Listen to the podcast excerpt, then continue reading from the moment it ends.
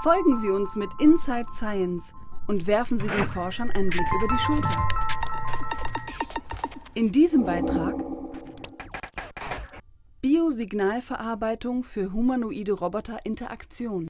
Am Karlsruher Institut für Technologie beschäftigt sich Dominik Heger damit, wie er einen Roboter in die Lage versetzen kann, innere Zustände bei Menschen zu erkennen. Hallo, herzlich willkommen. Ich möchte Ihnen jetzt zeigen, wie wir die Gehirnströme des Menschen dazu nutzen können, dass die Interaktion zwischen Mensch und Roboter besser funktioniert. Wenn ein Mensch einen anderen Menschen trifft,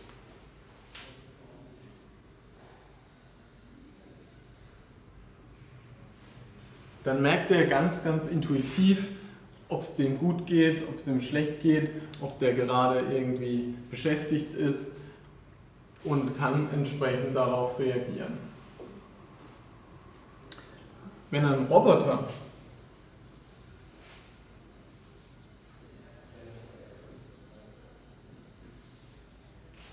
einen Menschen trifft,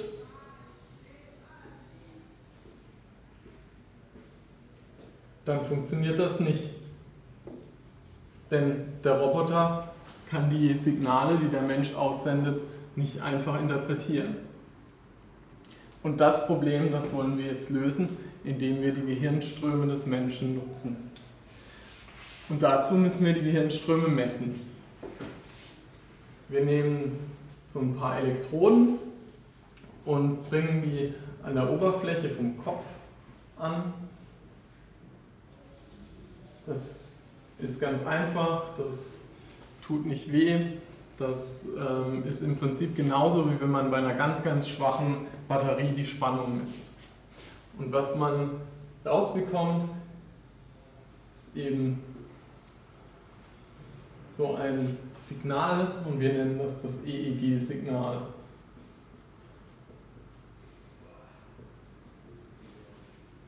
Und dieses Signal ist eben ganz schwach, das im Gehirn entsteht und die elektrische Aktivität im Gehirn, die man messen kann an der Oberfläche, die ist so im Mikrovolt-Bereich.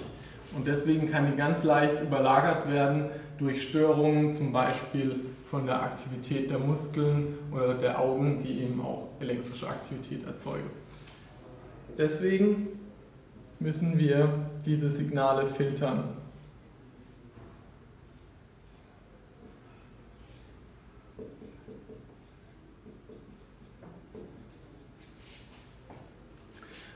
Und aus diesen gefilterten Signalen möchten wir die Informationen extrahieren und wir nennen das Merkmalsextraktion. Die müssen dann in so eine mathematische Repräsentation überführt werden. Ich male jetzt hier einfach mal so ein paar X und O's hin dafür. Das sind die Merkmale. Und aus diesen Merkmalen kann der Roboter jetzt mit Hilfe von maschinellen Lernalgorithmen lernen, in welcher Situation sich die Gehirnaktivität wie verhält. Und damit wir das machen können, ist eben ganz wichtig, dass man den Bezug herstellen kann zwischen den Merkmalen und der aktuellen Situation des Benutzers. Und deswegen führen wir dazu Experimente durch, die wir eben genau kontrollieren können und dann genau wissen, in welcher Situation da der Mensch war.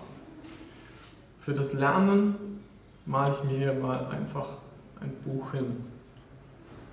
Lernen. Und wenn der Roboter jetzt das gelernt hat, dann kann er in einer neuen Situation wieder aus den EEG-Signalen, die gefiltert wurden, die Merkmale berechnen und das mit seinen gelernten Modellen vergleichen und dann in einer neuen Situation wieder erkennen, in welchem Zustand sich der Mensch befindet.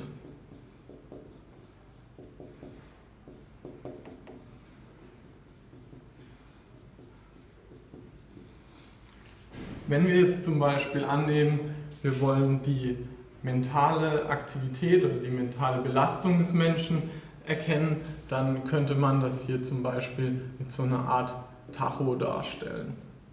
Und der ist eben der hat die Anzeige hier, wenn der Mensch ganz entspannt ist und wenn der Mensch total gestresst ist und seine Aufmerksamkeit auf eine bestimmte Aufgabe richtet und da ganz viel drüber nachdenkt, ist die Nadel eben da hinten. Und so hat er die Information über die ähm, mentale Belastung des Menschen. Und aus dieser Information kann der Roboter dann geeignete Verhaltensmuster ähm, finden. Also wenn er jetzt in der Situation mit einem Menschen ist,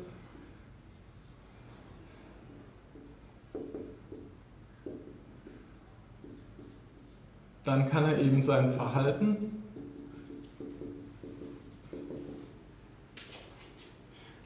geeignet anpassen.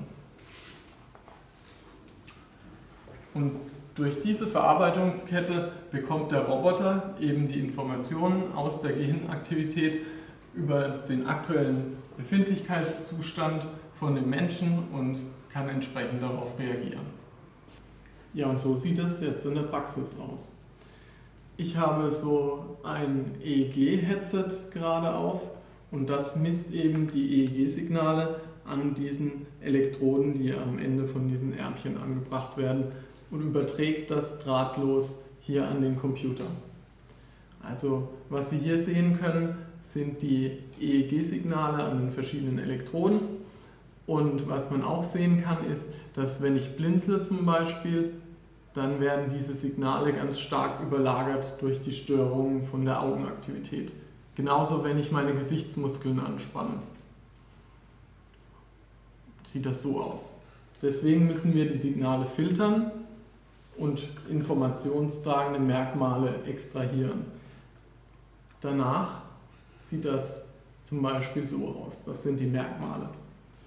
Und aus diesen kann dann der Roboter wiedererkennen, wie mein aktueller Zustand gerade ist. Das sehen wir zum Beispiel hier. Das ist ähm, das Workload-Erkennungssystem. Hier zeigt der Tacho gerade einen Vollausschlag an. Das bedeutet, ich bin wohl gerade ziemlich aktiv und ähm, gerade ziemlich mental belastet. Aber wenn ich jetzt versuche, mich ein bisschen zu entspannen, dann sollte die Tachonadel nach unten gehen.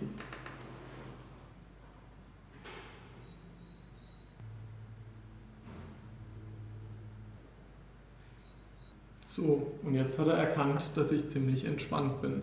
Ja, ich habe jetzt hier ein kleines Beispiel vorbereitet, ähm, in dem ich den Roboter, der hier durch den Avatar simuliert wird, ähm, nach einer Telefonnummer frage und das einmal, wenn ich ganz entspannt bin und einmal, wenn ich gerade bei einer wichtigen Arbeit bin und er wird entsprechend mit der Telefonnummer auf verschiedene Art und Weise reagieren. Hallo Ama, wie ist die Telefonnummer vom Sekretariat? Die Telefonnummer ist 07 21608 41 234.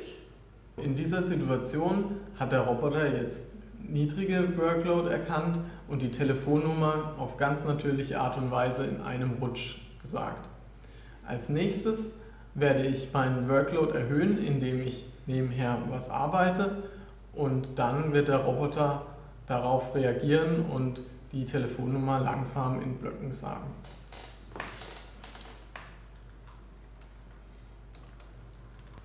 Aber wie ist die Telefonnummer vom SFB-Sekretariat?